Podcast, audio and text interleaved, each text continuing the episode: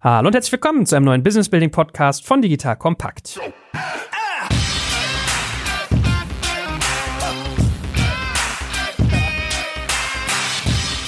Mein Name ist Joel Kaczmarek und heute geht es um das Thema, wie man sich richtig von Gründern trennt. Wir haben ja das letzte Mal schon ein bisschen über Recruiting geredet und werden bestimmt auch nochmal das Thema Mitarbeitertrennung angehen. Und heute aber erstmal die Stufe darüber, was passiert eigentlich, wenn ein Mitgründer oder generell ein Gründer, es müssen ja nicht immer mehrere sein, nicht mehr in ein Unternehmen passt. So, das heißt, wir werden darüber reden, wo kommt eigentlich der Impuls zu so einer Trennung her? Was sind typische Gründe für eine Gründertrennung? Was kann ich dann eigentlich tun? Also es muss ja nicht immer nur die Trennung sein. Man kann ja zum Beispiel auch eine Rolle umbauen. Was hat es eigentlich mit diesem ganzen Thema Good Leaver, Bad Leaver auf sich? Das heißt, wenn man sich trennt, da stehen ja wirklich einige Fragestellungen an. Und was kann ich eigentlich tun, um dem Ganzen vorzubeugen? So, und wer könnte das alles besser kennen als der liebe Florian Heinemann, der, glaube ich, schon Millionen und Abermillionen von Gründern durch seine Finger hat gehen sehen. Nein, durch seine Tür aber wenigstens. Und das tagtäglich tut. Also, Florian, schön, dass du da bist. Vielen Dank.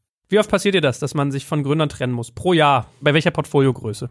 Wir haben ungefähr 60 Investments gemacht bei Project A, ganz grob. Und wir haben jetzt, glaube ich, aktiv gerade 47, sowas, ne, Größenordnung. Also es kommt schon recht regelmäßig vor, dass ein Gründer sozusagen entweder recht stark seine Rolle verändert innerhalb des Teams oder dass man sich trennt. Also ich würde schon sagen, grob einmal pro Jahr kommt das schon mindestens vor. Ja, würde ich sagen. Mhm. Also ich meine, ich muss gerade so dran denken, by the way, dieser Tage, wo wir den Podcast aufnehmen, ist ja äh, Rubin Ritter ausgeschieden bei Zalando. Ja. Das ist ja für mich zum Beispiel so ein Paradebeispiel. Ich glaube, die sind gefühlt seit zehn Jahren mindestens in gleicher Besetzung beisammen, oder? Kann es hinkommen? Ja, also das Unternehmen wurde ja 2008 gegründet, Sommer 2008. Ja, ne? Rubin kam, glaube ich, dazu ein Jahr später ungefähr. Das heißt zwölf Jahre ungefähr. Im zwölften Jahr wird das jetzt sein. Ja. Hm. Und die kannten sich natürlich sehr gut, weil die vorher ja zusammen, das ist eigentlich ganz lustig, ne? Also die beiden Gründer von Zalando plus Rubin, die waren zusammen in einem Jahrgang an der WHU. Das heißt also, die haben dann wirklich vorher vier Jahre, gut ein Jahr Auslandsjahr, aber drei Jahre zusammen recht intensiv sich kennengelernt. Also ich erwähne Rubin hier, weil ich einerseits mal extrem respektabel finde, dass man als Co-CEO von Zalando zurücktritt und sagt, die Karriere meiner Frau hat jetzt Vorrang. Also da ziehe ich echt meinen Hut vor. Das fand ich echt eine lässige Nummer. Und äh, zweitens ist natürlich so der Wunschtraum, wie sich das jeder wünscht. Ja, drei Jungs oder zwei Jungs starten, dritter kommt dazu, gründen eine Firma. Zehn Jahre macht man das, knallt an die Börse, Milliardenbewertung, krempelt den ganzen Markt um. Aber so ist es ja nicht immer. Also das ist ja beileibe nicht der Standard. Nein, nee, nee, leider nicht. Also ich lerne von dir. Roundabout 50 Companies Portfolio, einmal pro Jahr passiert passiert sowas, dass ein Gründer sich trennt. Wie ist denn das vom, was ich gerade meinte mit dem Thema Impuls? Also ist es so, dass in den meisten Fällen das Team auf ihre Investoren zugeht und sagt, hallo Leute, wir müssen euch da mal was erzählen, hier geht jetzt jemand weg oder kommen die zu euch, bitten sich euch um Hilfe? Ist das, wie viele Gründer immer denken, so eine Investorenintrige, dass irgendwann bei der nächsten Beiratssitzung drei von vier Investoren hier jemandem den Hals umdrehen? Wie läuft sowas ab? Ich glaube, der Fall der Investorenintrige das ist vermutlich mal der unwahrscheinlichste Fall. Also, dass daher der Impuls kommt. Zum Teil kommt natürlich von den Investoren dann letztendlich sozusagen der Trigger, das dann anzugehen, das Thema. Aber sag mal, das Thema an sich liegt ja in der Regel nicht bei den Investoren, sondern liegt ja in der Regel daran, dass du im Team irgendeine Art von Dysfunktionalität feststellst. Und der Impuls kommt also immer aus dem Team selbst oder die Ursache. Das wird vielleicht vom Team nicht immer so ausgesprochen, so offen. Das heißt sozusagen, dass dann vielleicht die Investoren diejenigen sind, die dann den dann häufig vorliegenden Konflikt oder die Unstimmigkeit, es muss ja nicht immer ein offener Konflikt sein, es kann ja auch einfach eine Unstimmigkeit sein oder natürlich auch, dass man merkt, so eine gewisse Rolle wird von einem der Gründer oder Gründerinnen nicht so ausgeführt, wie man sich das gedacht hat. Das wird dann zum Teil eben von den Investoren thematisiert ne, oder dann eben dem Beirat, der sich dann gegebenenfalls gebildet hat, weil die das Unternehmen ja begleiten. Aber in der Regel liegt sozusagen die Ursache beim Gründerteam selbst. Und man muss ja sehen, die Investorenintrige ist eigentlich ein relativ unwahrscheinliches Szenario, weil das natürlich etwas ist, was ein Investor eigentlich vermeiden möchte, ne? weil sozusagen die Trennung von Gründern, ja, du hast zwar irgendwelche Vesting-Regelungen, dass jetzt die Anteile zurückfallen, äh, in der Regel an die Firma, wenn man sich trennt, bevor das Vesting abgelaufen ist und dann fallen die Anteile des Unternehmens zurück, dann kann man eben damit jemand Neues incentivieren, aber dass man jetzt sozusagen einen guten Ersatz findet und da jemand Neues in so ein Gründerteam reinfriemelt, sage ich jetzt mal, das klappt gerade in der frühen Phase natürlich häufig nicht so besonders gut. Also eigentlich hat man als Investor zumindest mal die ersten paar Jahre, bis der Product Market Fit gefunden wurde, eine gewisse Flughöhe gefunden wurde, eine gewisse Organisation aufgebaut wurde, hat man schon sehr, sehr starken Anreiz, ein hohes Maß an Stabilität eigentlich im Gründerteam zu haben. Das vielleicht mal vorweggeschickt, unabhängig von irgendwelchen Vesting-Regelungen, weil das hat man auch häufig da gerade im Zusammenhang mit Rocket. Der fiese Olli Samba ja gerne irgendwie den Gründern da die wenigen Anteile, die sie ja sowieso nur hatten, dann auch noch wegnehmen wollte, um sich quasi kaltblütig zu bereichern. Das findet in der Regel nicht statt. Zumindest nicht in einer sehr frühen Phase, weil das, da ist ja eigentlich noch nicht viel da, woran man jetzt flattern könnte, sozusagen als Investor. Du hast eigentlich Interesse an einem Höchstmaß und Stabilität. Das heißt, häufig ist es so, es gibt irgendeine Art von entweder Minderleistung, die erkennbar wird, wo man merkt, das sorgt für schwelende oder schon offene Konflikte im Team. Oder du hast auch häufig irgendeine Art von ja, Ego-Thematik. Also was du häufig auch merkst, ist, man startet und dann fängt sich an, so eine Art Hierarchie zu bilden, implizit in so einem Gründerteam. Das kann auch damit zusammenhängen, dass ein Gründer jetzt besonders viel Aufmerksamkeit bekommt, die anderen nicht so, dass von nicht allen gutiert wird, dass das so ist. Das bildet sich ja dann häufig erst so ein Stück weit raus. Und was du auch häufig hast, dass eine Firma wächst und du merkst sozusagen, dass einer oder mehrere Mitglieder des Gründerteams im Prinzip diese wachsende Managementaufgabe nicht so gut bewältigen. Was aus meiner Sicht weniger häufig passiert ist, dass man jetzt so denkt, oh, es gibt jetzt jemand, der kann das intellektuell, kognitiv oder so, hat man den ganz anders eingeschätzt. Das ist,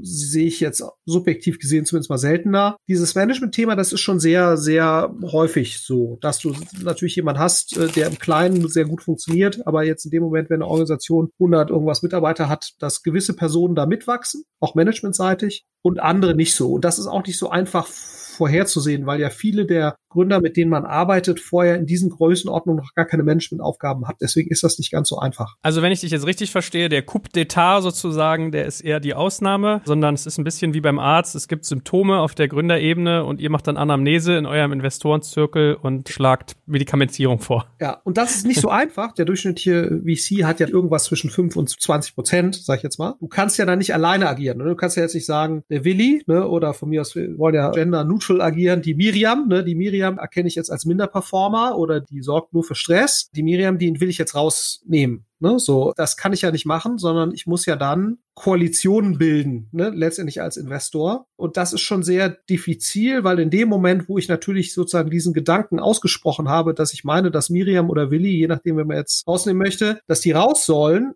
in dem Moment, wo ich das ausspreche, gegenüber meinen Mitinvestoren oder gegenüber den anderen Gründern, habe ich natürlich ein massives Problem, wenn die das jetzt fundamental anders sehen. Weil dann ist natürlich so ein bisschen die Funktionsfähigkeit als Gesamtkonstellation schon empfindlich gestört, wenn ich da so aktiv mein Misstrauen äußere. Deswegen ist man da schon tendenziell ziemlich zurückhaltend aus meiner Sicht und versucht das sozusagen eher diese Awareness, wenn man meint, das wäre so, diese Awareness beim Gründerteam selbst zu erzeugen. Was da nochmal ganz wichtig ist, und ich glaube, das ist sozusagen auch so eine fundamentale Einstellungsfrage. Und ich glaube, da unterscheiden sich auch gewisse Gründer und auch Investoren in ihrer Sichtweise. Es gibt halt die Menschen, die sagen, erfüllt eine Person das, was man von ihr erwartet, in optimaler Weise? Ist das die bestmögliche Besetzung? Philosophie 1. Philosophie 2 ist, geht das schon irgendwie so. Und solange es irgendwie geht, ist das akzeptabel. Und du merkst schon, es gibt halt Menschen und auch Investoren, die ticken eher nach Variante 1. Da kommt es natürlich deutlich schneller dann zu Themen. Und es gibt natürlich auch solche, die eher so in Variante 2 ticken. Das ist die Mehrheit vermutlich. Da entstehen diese Themen natürlich nicht ganz so. Und das ist natürlich auch eine gewisse Philosophiefrage. Da gibt es jetzt kein richtig oder falsch. VC-Cases tendieren natürlich ein Stück weit zu Variante 1, weil du natürlich in einem Hit-Business oder in einem hitgetriebenen Business schon eher so diese bestmögliche Setting, Hochleistungssportlerartige Attitüde letztendlich an den Tag legst. Ne? So, und da tritt sowas natürlich schneller auf als in einer geht schon irgendwie Haltung. In welchem Lager bist du? Geht's schon oder 120 Prozent? Ich glaube, ich bin in meiner Analyse und meinem Anspruch schon eher in diesem möglichst optimal in meiner realen Durchsetzung und Umsetzung viel zu häufig auf der geht schon irgendwie, wir kriegen das schon irgendwie hin und läuft doch trotzdem gut Seite. Das ist schon so. Das ist einfach eine Persönlichkeitsthematik, weil die natürlich auch mit einer gewissen Aggressivität und Konfliktfreude einhergehen muss, die ich wahrscheinlich persönlichkeitsbedingt nicht ganz so habe. Genau. Aber ich sehe, glaube ich, relativ schnell und klar, wenn sozusagen die Variante eins nicht vollständig gelebt wird und freue mich immer, wenn das von sich aus irgendwie geht. Aber ich bin nicht so gut da drin, den Zustand eins aktiv mit der notwendigen Aggressivität herzustellen. Und was sind so typische Symptome, wenn du sagst, du bist gut da drin, die fehlenden 120 Prozent zu erkennen? Also du hast jetzt eben gesagt, was die Gründe sind, dass Gründer oder Gründerinnen nicht mehr passen. Der will ich, ich kann nicht Miriam sagen, wir haben eine Co-Moderatorin, eine sehr gute, die. Ja, eine, deswegen ist Miriam ein ne? schlechtes Beispiel.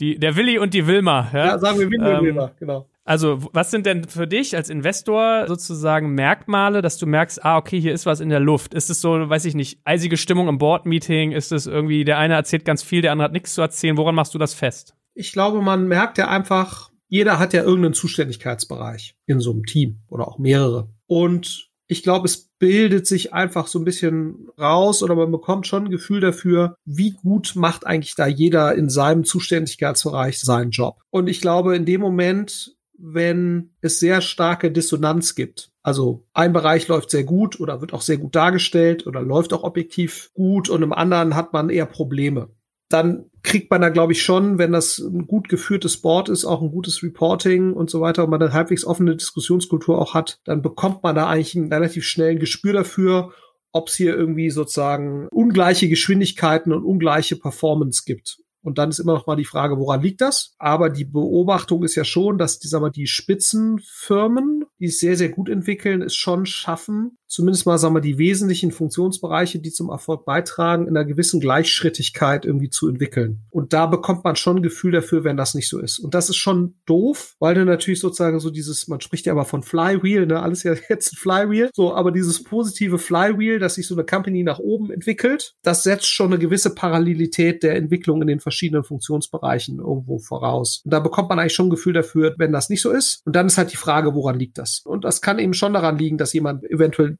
nicht die Managementfähigkeiten hat, um sehr gute Leute, also das ist zum Beispiel auch ein sehr häufiger Grund. Es gibt halt Gründer sozusagen, die für ihren Fachbereich oder für ihren Zuständigkeitsbereich nicht in der Lage sind, nicht willens sind, sehr gute Leute anzuziehen und die auch zu halten. Das ist eben absoluter Key-Skill von Gründern, dass man dort einfach gute Leute überzeugen kann, dass die Lust haben, für einen zu arbeiten, mit einem zu arbeiten und das auch über einen gewissen Zeitraum zu tun und diese Leute auch weiterzuentwickeln. Und wenn das nicht gegeben ist, dann hast du einfach eine unterproportionale Entwicklung äh, oder eine unterdurchschnittliche Entwicklung in diesem Fachbereich oder dem Zuständigkeitsbereich im Vergleich zur restlichen Firma. Und das merkt man. Das merkt man auch zunehmend. Das sorgt dann natürlich auch für Unzufriedenheit im restlichen Team. Und das muss man dann eigentlich nur ein Stück weit erspüren. Und letztendlich, wenn man natürlich sozusagen diese Denke hat, sozusagen die erstgelagerte Denke, die High-Performance-Denke, dann fördert man sowas auch eher schnell zutage und versucht dann da auch sofort zu agieren und versucht im Prinzip eben festzustellen, ist das ein Potenzialproblem, was die Person hat? Also ist das ein Können? Ne? Man hat ja entweder ein Können oder Wollen. Das sind ja häufig so die beiden Dimensionen. Dann ist das ein Können-Problem oder ist das sozusagen ein Motivationsthema oder woran liegt's und wie kann man es abstellen? Dafür bekommt man eigentlich recht schnell ein Gefühl. Spielt es eigentlich eine Rolle, wie groß ein Gründerteam ist? Also ist es zum Beispiel so, dass irgendwie vierköpfige Gründerteams eher dazu neigen, dass man einer rausfliegt oder gerade versus ungerade oder hat das gar keinen Einfluss? Das ist eigentlich eine ganz interessante Frage. Kann ich dir jetzt sozusagen nicht fundiert beantworten, ehrlicherweise. Mein Gefühl ist schon, dass etwas größere Gründerteams natürlich schon dazu neigen, einfach aufgrund der mehr größeren Anzahl von Personen, dass es da zu ungleicher Entwicklung kommt. Das ist schon so. Also, dass da mal einer abfällt oder eine abfällt. Wilma in diesem Fall. Die entscheidende Frage ist ja dann eben, wie geht man damit um, ne, wenn Willi oder Wilma eben abfallen. So, und jetzt hast du ja gesagt, es gibt unterschiedliche typische Gründe. Also das erste, was du meintest, war fachliche Mindererfüllung, dann so eine natürliche Hierarchiebildung, womit dann einige vielleicht nicht zufrieden sind. Dann dieser typische Bruch, glaube ich, vom Gründer zum Manager, dass den viele nicht mitgehen. Ich würde mal tippen, ganz oft das Thema Ego. Und Ego geht ja häufig mit dieser Hierarchiebildung oder eben auch externe Wahrnehmung ne, des Erfolgs. Also häufig, das ist ja häufig so, dass in der Presse wird dann nur ein Gründer genannt, obwohl es eigentlich drei sind. Und man einigt sich ja so ein bisschen drauf, dass einer halt die Öffentlichkeitsarbeit macht. So, das ist aber auch häufig ein Grund natürlich, dass Leute sehr verärgert sind darüber, dass jetzt der Erfolg oder der vermeintliche Erfolg dessen, was da passiert, eben einer Person zugeschrieben wird. Nur weil die jetzt eben mit der Presse reden darf. Und das sorgt häufiger, als man das denkt. Also Ego ist ein sehr, sehr häufiger Grund für Dysfunktionalität im Gründerteam. Haben wir noch Gründe vergessen und sind die alle gleich schlimm oder gleich toxisch sozusagen? Ich glaube, das Toxischste ist alles, was zu einem hohen Maß an Emotionalität führt. Ich glaube, das kann ja jeder auch aus der eigenen Erfahrung sagen. Jede Beziehung, die in einem hoch emotionalisierten Konflikt eintritt, und es ist egal, ob es die eigene Frau, Freundin, Kinder oder wer auch immer ist, oder eben auch der Mitgründer, Mitgründerin, dann je stärker etwas emotionalisiert ist, desto problematischer und desto toxischer ist es eigentlich. Deswegen ist eigentlich so dieser nüchterne, Die Wilma ist halt einfach nicht ganz so gut jetzt in IT-Architektur, wie wir das dachten. Und die Wilma sieht das auch ein. Ne? Also die Wilma weiß jetzt auch so, ja, Architektur war jetzt eben nie so mein Ding, so richtig. Ne? Das hat jetzt gereicht für die ersten drei Jahre. Aber wenn wir jetzt hier so die nächste Unicorn Company werden wollen, dann brauchen wir vielleicht nochmal jemand. So, das ist ein relativ einfacher Konflikt im Verhältnis zu jemand anders bekommt mehr Aufmerksamkeit und das wird sozusagen anders gesehen von den anderen Mitgliedern, wie die Wertbeiträge eigentlich zu diesem Erfolg sind. Das ist aus meiner Sicht deutlich schwieriger in den Griff zu bekommen. Und da ist eigentlich schon ein häufiges Pattern, dass sozusagen Gründer zu spät diese Konflikte zutage bringen und daran auch arbeiten. Deswegen raten wir eigentlich auch jedem Gründer, das machen leider viel zu wenige aus meiner Sicht, eigentlich von Anfang an äh, mit, mit Coaches zu arbeiten, die quasi ihnen dabei helfen, diese Konflikte aufzudecken, zu besprechen und eben Lösungen herbeizuführen. Und das eben präventiv. Das ist ja mal das Problem. Ist genauso, wenn du sozusagen zum, der Scheidungsanwalt ist halt Last Resort. Ne? So, du gehst halt am besten vorher idealerweise eben zu einem Eheberater, der dir eben dabei hilft, deine Beziehung zu reflektieren und idealerweise bevor eben so ein hohes Maß an Emotionalität erreicht hast. man fragt sich ja immer, wenn man so mit so Scheidungen zu tun hat, fragt man sich ja immer, wie konnten eigentlich Menschen, die sich mal so geliebt haben, wie kommt das eigentlich jetzt darum, dass sie sich jetzt das Schwarze unter den Fingernägeln eben nicht mehr gönnen? Ich meine, die haben zwei Kinder zusammen und haben ja irgendwie mal gesagt, so, das wäre eine gute Idee, die andere Person zu heiraten. Wie sind die eigentlich von diesem Punkt zu dem Punkt gekommen, wo sie sozusagen dem anderen eben nichts mehr gönnen? Und das geht ja eins zu eins einher mit der Emotionalisierung der Beziehung untereinander untereinander. Und das Gleiche ist ja letztendlich hier auch. Und deswegen arbeiten wir zum Beispiel auch als Project A, als Partnerschaft, arbeiten kontinuierlich mit Coaches, um genau diese Art von Beziehungs Pflege präventiv vorzunehmen und das raten wir Gründern auch. Und das kann aber natürlich auch dabei helfen, sogenannte unüberbrückbare Differenzen dann eben aufzuzeigen und dann entsprechend auch idealerweise etwas unemotionaler zu managen. Und ich glaube, das ist letztendlich das, was wir Gründern auch sehr aktiv versuchen zu raten, wenn wir sowas erspüren, dass es diese Themen gibt, dass man eben diesen Prozess nicht so laufen lässt, sondern sich dabei helfen lässt, entweder eine tragfähige Lösung zu finden. Das kann häufig mit einem Rollenwechsel verbunden sein. Also, dass eben die Person vielleicht nicht mehr Geschäftsführer ist oder der Bereich ein bisschen verkleinert wird. Ne? Was du häufig hast, ist eben gerade so bei produktlastigeren Gründern oder bei techniklastigeren Gründern, wo du einfach merkst, die können halt nicht das 50 Personen Entwicklerteam führen, sind aber trotzdem super Architekten oder tolle Evangelists jetzt für das Thema. Das hat trotzdem sehr hohen Wertbeitrag und dann schiebt man die halt in diese Rolle und da braucht man eben häufig jemanden, der dabei hilft, diesen Prozess zu begleiten, um das im Prinzip auch ego-schonend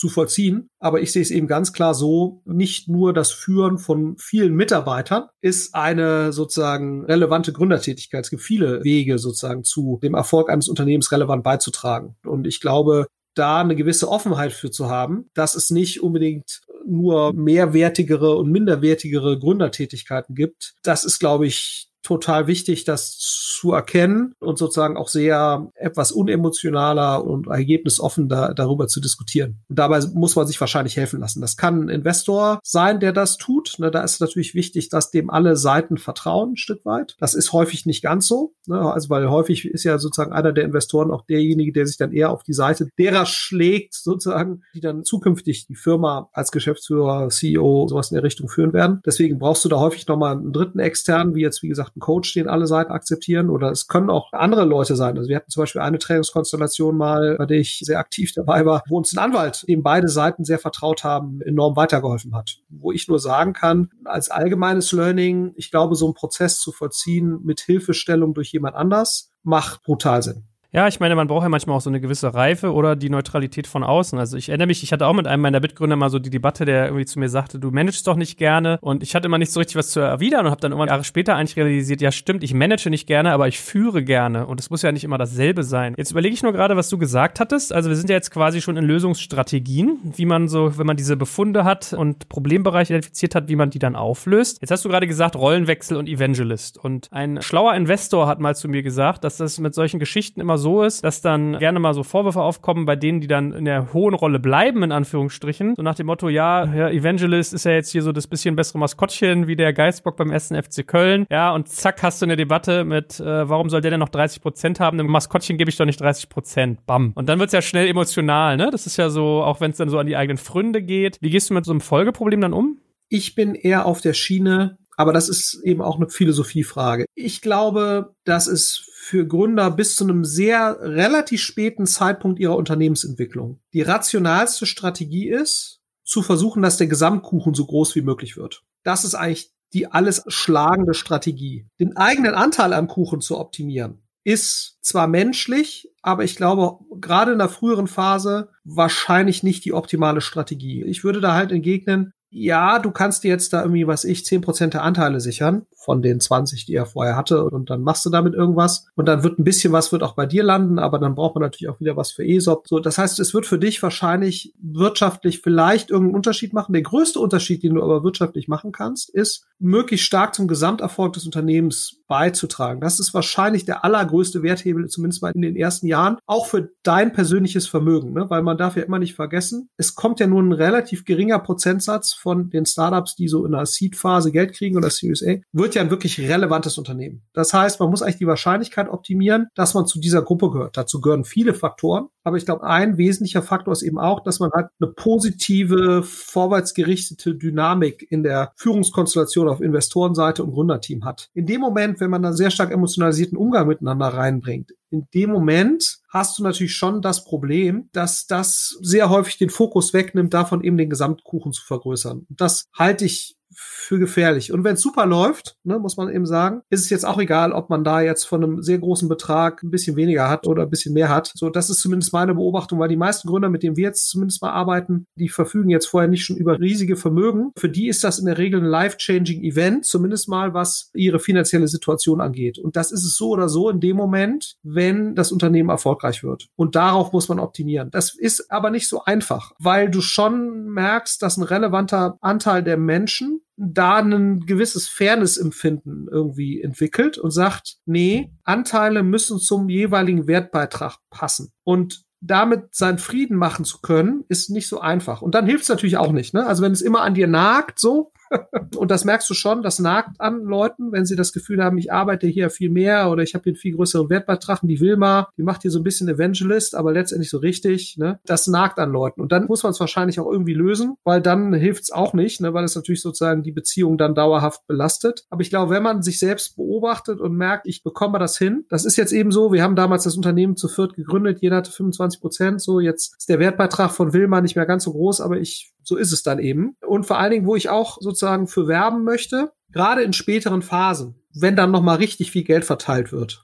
Ich meine, wir haben ja gelesen dann von irgendwelchen Zalando-Incentivierungsprogrammen für Vorstände, ne, so, die dann ja unglaubliche Größenordnungen erreichen. Es gibt immer wieder Momente in so einem Start-up-Leben, auch wenn es gut läuft bei so einem Unternehmen, wo dann noch mal neue Fründe verteilt werden. Reincentivierung des Managements, weil das Vesting ausgelaufen ist neuer Investor steigt ein mit einer Riesenbewertung, dann sind immer noch Momente gegeben, wo man sagen kann und wo auch der neue Investor drauf drängen wird, primär die Leute zu incentivieren, mit sehr großen Paketen, die dann in dem Moment den höchsten gefühlten Wertbeitrag leisten. Das heißt, man muss gar nicht unbedingt die Vergangenheit versuchen zu verändern, um sozusagen seinen angemessenen Anteil zu bekommen. Und das ist häufig die deutlich weniger Dysfunktionalität fördernde Strategie. Das wäre sozusagen eine Antwort drauf. Aber ich merke in Diskussionen, wenn es soweit kommt, dass das Leuten häufig widerstrebt das so zu tun. Aber ich glaube, es wäre die bessere, rationalere Strategie in den meisten Fällen. Gibt es noch andere Umgangsstrategien, bevor wir jetzt über die Trennung reden? Gibt es noch etwas zwischen Rollenveränderung und Fortgang? Also, weiß ich nicht, bei Mitarbeitern würde man zum Beispiel schulen oder sowas. Oder was hast du sonst noch für Werkzeug? Ja, Schulen kann ja Teil einer Rollenveränderung sein, ne? Aber ich glaube, aus meiner Sicht gibt es eigentlich nur eine gewisse Rollenveränderung oder eben. Oder verpissen. Oder die Trennung. Ich sehe jetzt ja, also wenn Leuten noch was anderes einfällt, freue ich mich hier über Kommentare. Aber ich sehe jetzt gerade nicht, was das sein sollte. Okay, zweiter Fall, Trennung. Das ist ja Hardcore. Also es ist ja. Vielleicht noch ein Punkt zur Rollenveränderung. Das kann ja sowas sein wie jetzt Beirat, ne? Oder das kann eben sein, eine kleinere Rolle, oder was heißt eine kleinere, aber sozusagen eine spezifischere Rolle im Management oder eben in der Firma. Beides ist, glaube ich, fein. Ne? Ich finde es immer so ein bisschen, ich glaube, wenn man jetzt nach zehn Jahren eine Firma verlässt und dann in den Beirat geht, so, das finde ich irgendwie so, ja. Wenn man jetzt sagt, so nach zwei Jahren wechselt Willi in den Beirat oder Wilma, finde ich immer so ein bisschen, ja, weiß nicht. Nach zwei Jahren ist der Product Market Fit kaum gefunden, so, ne? Und eigentlich sollen ja die Leute, die halt dieses implizite Wissen aus der Anfangsphase so, wie wurde der Product Market Fit gefunden, das ist ja schon ein hohes Gut. So nach ein, zwei Jahren ist das häufig eben noch nicht der Fall. Und dann ist fast die Frage, ob dann sowas wie so eine Beiratsrolle oder so, ob das viel Sinn macht oder ob man da nicht lieber eine ehrliche Trennung vollzieht, ehrlicherweise. Wir zum Thema Trennung. Ich habe dich unterbrochen, aber das wollte ich noch anfügen. Genau, also Schockmoment. Man hat Berufsträume, die platzen. Es geht darum, auch wieder das Thema Fairness, Fründe sichern. Es geht um Geld, es geht irgendwie um Rechte, alles Mögliche. Also das ist ja wahrscheinlich in den seltensten Fällen leise oder zumindest nicht unkompliziert. Oder sagst du, es ist relativ oft so, dass man sich trennt und es ist auf beiden Seiten total clean und safe? Nein. Also habe ich jetzt zumindest eigentlich die Konflikte oder die Trennung, die ich bisher gesehen habe, die sind in der Regel schon, haben die ein ziemlich hohes Maß an Emotionalität. Das ist schon so. Diese Rollenwechsel, das geht, wenn auch die Person, die den Rollenwechsel vollzieht, vielleicht auch nicht ein ganz so großes Ego hat. Das sind häufig eben Leute, die jetzt nicht unbedingt die extrovertiertesten Alpha-Tiere sind. Da geht das gut oder ganz gut. Aber ansonsten ist eine Trennung, die, an die ich mich jetzt erinnern kann, läuft eigentlich selten komplett konfliktfrei und unemotional ab. Das ist eigentlich selten so ist aber auch ja sehr menschlich. Ne? Deswegen glaube ich, ist es auch gut, eben kontinuierlich mit Coaches zu arbeiten, weil die einem natürlich dabei helfen können, sozusagen dann ein gutes Verhältnis von eigenem Fremdbild irgendwie zu erzeugen. Das ist ja aus meiner Sicht einer der wesentlichen Nutzen von guten Coaches, dass diese Dissonanz nicht so hoch ist zwischen Eigen- und Fremdbild und auch sozusagen innerhalb von einem Management-Team. Dabei sich helfen zu lassen, dass das nicht in zu starkem Ungleichgewicht ist oder völlig asynchron ist. Das ist, glaube ich, so mit der größte Beitrag, den so jemand leisten kann. Und dann hat man natürlich so eine Trennung in gewisser Weise auch ein Stück weit vorbereitet. Und dann hängt es natürlich auch noch wesentlich davon ab, ist man in der Lage, diese Trennung auch so zu gestalten, dass die Person jetzt nicht unbedingt in ein Loch fällt. Ne? Also am einfachsten sind natürlich die Trennungen, wo man sagt, man kauft dem ausscheidenden Gründer zu einem attraktiven Preis irgendwelche Anteile ab und äh, der erhält dadurch schon eine nicht unerhebliche finanzielle Kompensation. Das reduziert natürlich auch das Konfliktpotenzial enorm. Schwierig ist eigentlich immer dann, wenn man sagt, so, okay, der Gründer muss die Firma verlassen. Die Firma ist aber noch relativ klein. Eigentlich können oder wollen die Investoren da jetzt nicht irgendwelche Anteile abkaufen, aber eigentlich das Geld in der Firma lieber lassen möchte. Und sozusagen der Gründer ist auch finanziell jetzt nicht so gestellt, dass er so völlig entspannt ist, was jetzt seine finanziellen Möglichkeiten angeht. Wenn die Person letztlich auch auf das Geld angewiesen ist, um einfach sein normales Leben zu bestreiten. Das ist eigentlich immer am schwierigsten. Und ich glaube, da tut man halt sehr gut dran, da eine vernünftige Lösung zu finden. Also ich glaube, wenn man das kann, dann ist eigentlich immer so eine Kombination aus, es gibt sozusagen einen sehr großzügigen Exit-Plan, also im Sinne von, die Person bekommt noch relativ lange ein Gehalt, man findet eine ego-schonende Kommunikation, man kauft vielleicht einen Teil der Anteile ab, um im Prinzip dafür ein gewisses finanzielles Polster zu sorgen. Also wenn man das kann, dann ist das eigentlich die eleganteste Variante. Ich meine, man sagt ja, Vertrag kommt ja von sich vertragen und es gibt ja eigentlich auch viele Vorkehrungen für sowas. Also einerseits Thema Vesting und Cliff, andererseits Thema Good Lever, Bad Lever. Vielleicht gehen wir mal ein bisschen auf Jurisdiktion ein in dem Fall. Also was ist so Corporate Governance Regelung da? Aber es kann ja trotzdem sein, dass das nicht alles regelt. Also vielleicht können wir mal diese Fälle zum Beispiel mal durchdeklinieren, was man vertraglich eigentlich typischerweise aufsetzt und was dann greift, wenn jetzt der Fall eintritt. Genau, also in der Regel ist es ja so, man hat sogenanntes Vesting, ne? das heißt also die Anteile eines Gründers vesten über, normalerweise ist ein Standard ist in Deutschland so vier Jahre. In den USA hat man teilweise auch fünf, aber so in Deutschland redest du eher von vier. Und es war, war mal drei, so dass Leute versucht haben. Jetzt bist du aber eigentlich im Standard bei vier. Und du hast in der Regel einen Cliff von einem Jahr. Das ist eigentlich nicht unüblich, wobei du bei Gründern auch teilweise nur Investing hast. Also Cliff ist auch häufig bei Optionen der Standard, ne, also bei Mitarbeiterbeteiligung. Das heißt ja letztendlich, dass Gründer, die nach einem Jahr ausscheiden oder nach zwei, nach zwei ausscheiden, würden dann 50 Prozent ihrer Anteile mitnehmen können. Das wäre ja so die Idee. In einem Good-Lever-Fall. Also das ist sozusagen die Definition davon. So, und das ist ja erstmal die Basis, von der man ausgeht, die Diskussionsbasis. Und was man eben häufig sieht in der Praxis ist, dass man trennt sich nach zwei Jahren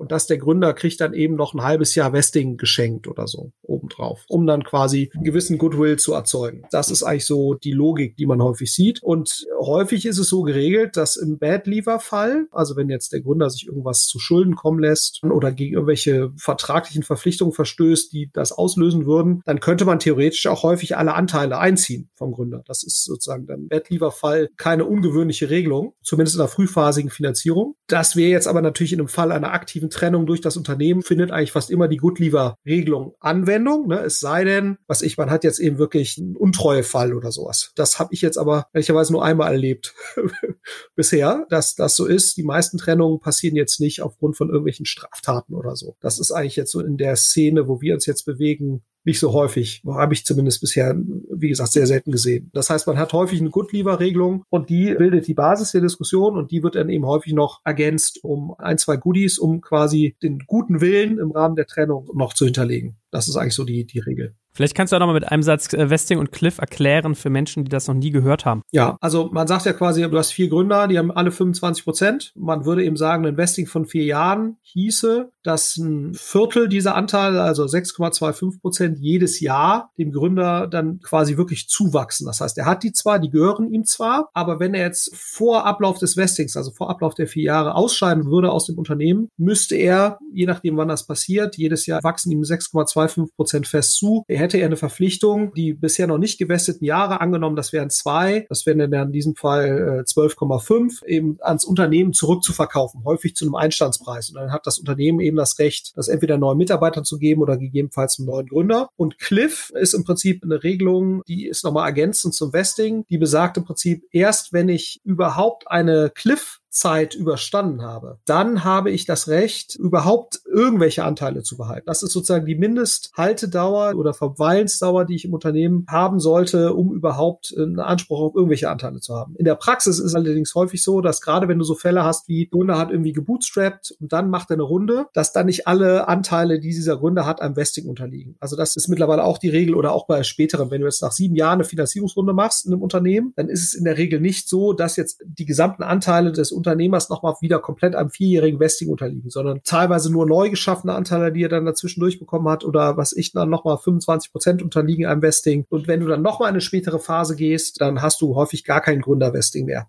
je später man ist. Aber in der frühen Phase ist es durchaus üblich, aus meiner Wahrnehmung jetzt die VC-Runden, die in Berlin stattfinden, da wirst du keine Runde sehen, die nicht irgendeine Art von Vesting-Komponente enthält. Gut, verstanden. So, also das mal zum rechtlichen Rahmen. Jetzt haben wir den Fall, wie gesagt, man muss sich von Willi oder Wilma trennen. Was sind denn dann eigentlich die Schritte? Also vermutlich holt man sich einen Mediator rein, einen Coach, wie du es gesagt hast, und versucht es irgendwie auseinander zu dividieren. Und dann gibt es eine Kündigung oder einen Aufhebungsvertrag oder was sind sozusagen so ganz plain, dump, simple mal die Schritte? Ja, ja, also man kann ja Geschäftsführer, häufig sind Gründer ja Geschäftsführer, die haben einen Geschäftsführungsvertrag und die haben natürlich jetzt nicht die gleichen Kündigungsschutz wie normale Mitarbeiter. Ne? Das heißt, du kannst Geschäftsführern relativ einfach und auch relativ zeitnah kündigen. Das ist ja sozusagen das Problem in Anführungsstrichen von Geschäftsführern. Aber der häufigste Fall, den du eigentlich siehst, ist ein Aufhebungsvertrag. Es ist eher so, dass man den Dialog sucht, dann sich eben die vertragliche Lage anguckt, sagt, okay, wie viel wärst du jetzt gewestet? Und dann einigt man sich auf Basis dessen über eine gewisse eben Regelung, die dann im Rahmen eines Aufhebungsvertrags unterschrieben wird. Und da ist eben die Komponente, wie viele Anteile bekommt die Person, wie lange bekommt die noch ein Gehalt, gibt es eventuell noch irgendwelche Beiratsgeschichten, werden irgendwelche Anteile abgekauft zu irgendwelchen Preisen.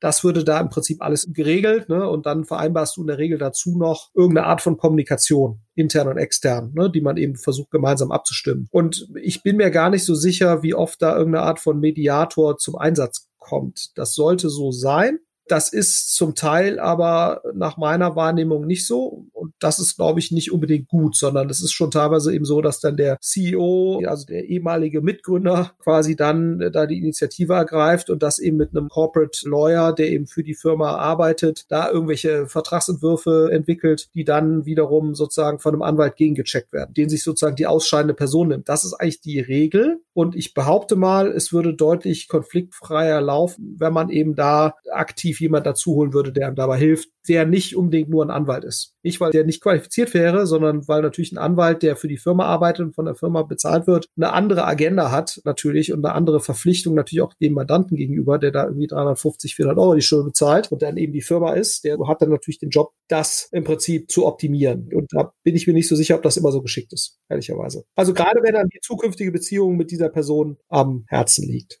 Ja. Kommunikation, gutes Stichwort. Kriegt man sowas eigentlich vernünftig gemanagt? Man kann es ja beobachten, sozusagen bei den meisten Trennungen von Vorständen oder Trennungen von Fußballtrainern.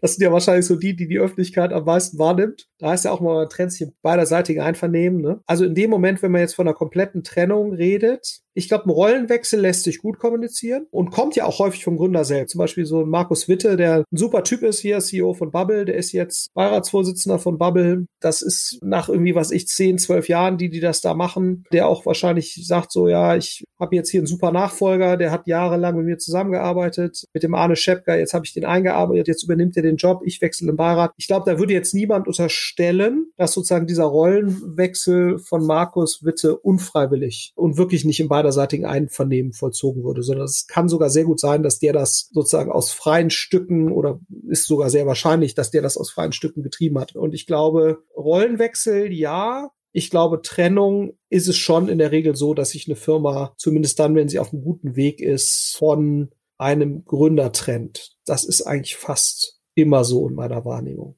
Was ist denn eigentlich der beste Balsam, um diese Empfindungen, Unfairness, Fairness, Ego, weiß ich nicht, Getroffenheit, also alles, was non-rational ist, zu managen. Ist es irgendwie Geld, dass man sagt, was du gesagt hast, man schreibt noch Vesting gut, es gibt einen Kaufbetrag auf Anteile. Ist das irgendwie Titel, Sichtbarkeit? Hast du für dich so ein Element gefunden, wo du gesagt hast, wenn es emotional wird, kriege ich das am besten abgemanagt durch? Ja, ich glaube, das sind ja genau Elemente, die du auch beschreibst. Aber was ist das zugrunde liegende Element bei dem Ganzen? Oder das zugrunde liegende Leitmotiv letztendlich ist ja eigentlich immer ein hohes Maß an Wertschätzung für die ausscheidende Person und deren Verdienste, was sich eigentlich in allen Handlungen irgendwie ausdrückt. Weil ich glaube, das ist ja sozusagen das stärkste Unfairness-Empfinden ist. Bei Leuten, die ausscheiden, ist sozusagen, ich habe hier den Geburtsstein mitgelegt und das wird nicht genügend gewürdigt. Das ist eigentlich sozusagen der Stachel, der am allertiefsten sitzt. Und ich glaube, das kannst du nur mit sehr stark ausgeprägter Wertschätzung, die sich in allen Ebenen widerspiegelt. Nach Kommunikation, ne? das ist, glaube ich, auch souveräne CEOs oder Leute, die souverän sind und sich von jemand trennen, haben kein Problem damit, diese Wertschätzung auch auszudrücken. Und ich finde, da trennen sich auch nochmal so die Spreu vom Weizen von wirklich guten Gründern und Managern. Ne? Du bist ja sowieso schon als die Person, die im Unternehmen verbleibt, in einer überlegenen Position. Sagt man vielleicht nicht so, aber de facto ist es ja so. Und ich glaube, dann in dem Moment die Größe und Weitsicht zu haben, der anderen Person trotzdem einen würdevollen und respektvollen Abgang eben zu gewährleisten. Und das spiegelt sich bei Kommunikation wieder. Du merkst es ganz genau und dann stehen dann doch äh, bei manchen in irgendwelchen Trennungsmitteilungen, da steht zwar irgendwie, wir danken der Person für die tollen Verdienste, aber du merkst an einer Reihe von Formulierungen dann halt doch, dass diese Person, die die Trennung wahrscheinlich initiiert hat oder vorangetrieben hat, eben doch diese Souveränität und Größe nicht hat, sondern versucht dann noch an irgendwelchen Stellen da irgendwie nachzutreten auftreten und irgendwie die Deutungshoheit durch Negativität gegenüber der zu trennenden Person darzulegen. Und das ist aus meiner Sicht total dämlich und unglaublich unnötig. Aber das passiert leider sehr, sehr häufig. Ne? Und da können natürlich auch gute Coaches bei helfen, genau das zu verhindern. Deswegen ist auch dieser respektvolle Umgang ist das eine. Und ich glaube, das andere ist eben wirklich ein Coach oder Mediator, der eben diese gegenseitigen Erwartungen, was ist fair, was ist unfair, was ist angemessen, in Gesprächen immer wieder abgleicht. Das ist, glaube ich, total wichtig, weil sonst es gibt ja wenig Referenzpunkte. Ist es jetzt fair, dass ein Gründer noch ein halbes Jahr lang sein Vesting bekommt, über diesen Zeitpunkt hinaus, wo er ausscheidet, oder wäre es besser ein Jahr? Da gibt es ja kein richtig oder falsch. Das sind alles subjektive Einschätzung und Erwartung, wo man, glaube ich, investieren sollte, die möglichst anzugleichen. Und das kann eigentlich nur jemand, der von beiden respektiert wird und so ein bisschen, wo die sagen, okay, das ist für mich jemand, der ist in der Lage, für mich relevante Referenzpunkte zu setzen. So jemand braucht man, glaube ich. Wenn du sagst, als Gründer, der sich trennt von jemandem, sagst du, ja komm, halbes Jahr, das ist ja total fair, dass du jetzt hier noch ein halbes Jahr Westing kriegst. Also du solltest jetzt mal dankbar sein. Ist natürlich eine ganz andere Aussage, als wenn du jetzt von jemandem Dritten, der eigentlich da weder einen finanziellen Benefit hat, dich bisher auch immer wertgeschätzt hat, wenn der sagt, ich, ich habe das jetzt in fünf anderen Fällen gesehen, da war das auch mal zwischen einem halben Jahr und neun Monaten. Ich denke, das ist in Ordnung so. Das kann man so machen. Das sorgt natürlich für eine ganz andere Akzeptanz dieser Entscheidung. Also für mich ist sozusagen Erwartung abgleichen, ist das eine. Und eher fast eine überbordende Respektsbekundung von der sich trennenden Partei. Das sind, glaube ich, aus meiner Sicht wesentliche Aspekte dabei. Letzte Frage ist eigentlich in dem ganzen Prozess, ein bisschen weiter vorne gelagert, aber ich hatte so das Gefühl, wir sind da ein bisschen drüber geholpert. Wie trittst du auf? Wie agierst du, wenn du diesen Impuls wahrnimmst? Hier ist was im Argen. Und dann hast du ja dieses Ping-Pong beschrieben, so, ha, wenn ich jetzt jemanden anspreche und der sieht das nicht genauso, dann habe ich ein Problem, dann habe ich Dissonanz. Also du hast sozusagen den Spagat beschrieben, aber was bei mir noch nicht hängen geblieben ist, ist, wie gehst du denn da ran? Also wie sprichst du das an als Investor zum ersten Mal? Wir haben jetzt bis zum Ende alles durchdekliniert und jetzt will ich mal ganz kurz gerne den Schritt zurück machen, wie der erste Schritt bei dir mal aussieht du hast ja dann häufig so ein Gefühl auf Basis von irgendwie so einem Beiratssitzung oder siehst ja, wie die Leute miteinander agieren, dann bildet sich ja so ein bisschen was. Da ist irgendwas. Und dann versuche ich für mich zumindest rauszufinden, hat das eine gewisse Substanz oder eben nicht. Also man versucht sich einfach ein Bild davon zu machen. Stimmt das wirklich? Ist das wirklich so? Weil, sag mal, das Problem in so Beiratssitzungen ist ja auch, du hast ja Leute mit einer ganz exzellenten Meeting-Performance, die sind aber so im täglichen Doing, ist das alles gar nicht so dolle. So, und umgekehrt hast du natürlich Leute, die sind in so einem Meeting still vielleicht, können sich ja nicht so gut verkaufen, sind aber operativ total gut. Ne? So, und ich glaube, der Fehler, den ja häufig Investoren machen, ist, Meeting-Performance zu verwechseln mit tatsächlicher Performance. Und den Fehler darf man, glaube ich, nicht machen. Das geht natürlich zum Teil einher und klar, eine große Firma, wenn du eine gute Meeting-Performance hast, bist du wahrscheinlich auch tendenziell ein relativ guter CEO von einer relativ relativ großen Firma, weil dann natürlich sozusagen diese Kommunikationsfähigkeiten, die eine gute Meeting-Performance äh, ermöglichen, auch häufig dabei helfen, eine große Firma zu führen. Aber gerade zu Beginn brauchst du auch Leute, die wirklich Produkt denken, Product Market Fit denken und so weiter. Das hat ja mit Meeting Performance jetzt per se erstmal gar nichts zu tun. Ne? Nur weil jemand gut von irgendwelchen Dingen reden kann, das ist ab einem gewissen Zeitpunkt natürlich schon sehr hilfreich, gerade wenn du delegierst und so. Aber ich glaube, davon darf man sich nicht täuschen lassen. Und was ich dann halt versuche, irgendwie noch mit anderen Leuten zu sprechen, weniger in so einer präjudizierenden, ich habe übrigens die Meinung hier und findest du das nicht auch, sondern eher so einfach mal zu fragen, wie läuft's denn so? Wie ist denn so jetzt gerade? Was hast du für ein Gefühl, wie sich die Firma entwickelt? So. Wie läuft's denn in dem Bereich, dem Bereich? Dann einfach eine Art Fact-Finding-Mission, wo du quasi versuchst rauszufinden, ist dein Gefühl korrekt oder bist du da irgendwie auf dem Holzweg? So, und äh, das ist nicht immer ganz so einfach. Man muss sich da sehr stark auf seine Intuition verlassen. Und ich glaube, das ist jetzt in meinem Fall, möchte ich jetzt mal behaupten, also ich habe viele Schwächen, aber ich glaube, was ich ganz gut kann, ist ein valides Gefühl dafür entwickeln, ob so eine Konstellation gerade gut funktioniert oder eben nicht. Das ist, glaube ich, etwas, was ich ganz gut kann, aber das muss man natürlich trotzdem hinterlegen. Ne? Das ist schon so. Aber so nähere ich mich dem. Ne? Also letztendlich sprechen und ein Gefühl dafür bekommen, ob auch andere Leute das so sehen und dadurch versuchen, ein halbwegs komplettes Bild zu kriegen. Gut, also ich glaube, viele Menschen, die jetzt über ihre eigene Konstellation sich Gedanken machen, haben hier einen ganz guten Input bekommen. Lieben Dank dir, dass wir diese Reise von A bis Z und nochmal zurück zu A gemacht haben. Und wie gesagt, vielleicht reden wir das nächste Mal ja mal über Mitarbeiter auch. Ich glaube, ein wichtiges und auch nicht immer angenehmes Thema. Von daher, lieber Florian, vielen, vielen Dank dir. Ja, absolut. Und ich glaube, das ist mit eins der Themen, die mit eines der größten Erfolgshemmnisse darstellen, ne, jenseits von Product Market Fit und so weiter und die, glaube ich, so ein bisschen unterschätzt werden und auch häufig eben viel zu spät angegangen werden. Das kann man schon so sagen. Ja. Wenn man guckt, warum entwickeln sich Firmen nicht gemäß ihres Potenzials, würde mich nicht wundern, wenn man das mal wissenschaftlich untersucht, wenn das eines der Themen wäre, die dafür mit am stärksten verantwortlich sind. Juti.